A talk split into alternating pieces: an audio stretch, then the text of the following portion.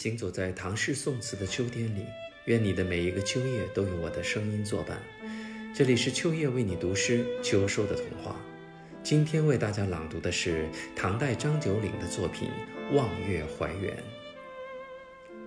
海上生明月，天涯共此时。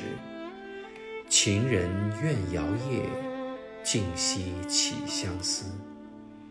灭珠连光满。披衣觉露滋，不堪盈手赠，还寝梦佳期。世界疫情前的那个中秋，我是在塞纳河畔度过的。坐船到伦敦，伦敦飞巴黎，凝视过海上和空中的明月，你才会真正感受到天涯共此时的通透。现在几乎所有大小都市夜晚的灯光都掩盖了皎洁的月光。中秋夜晚的明月也没有那么明亮了。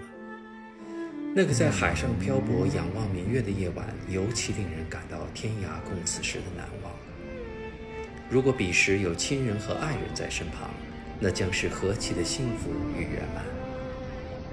今天是二零二一年九月二十号，中秋假期，祝大家假期快乐。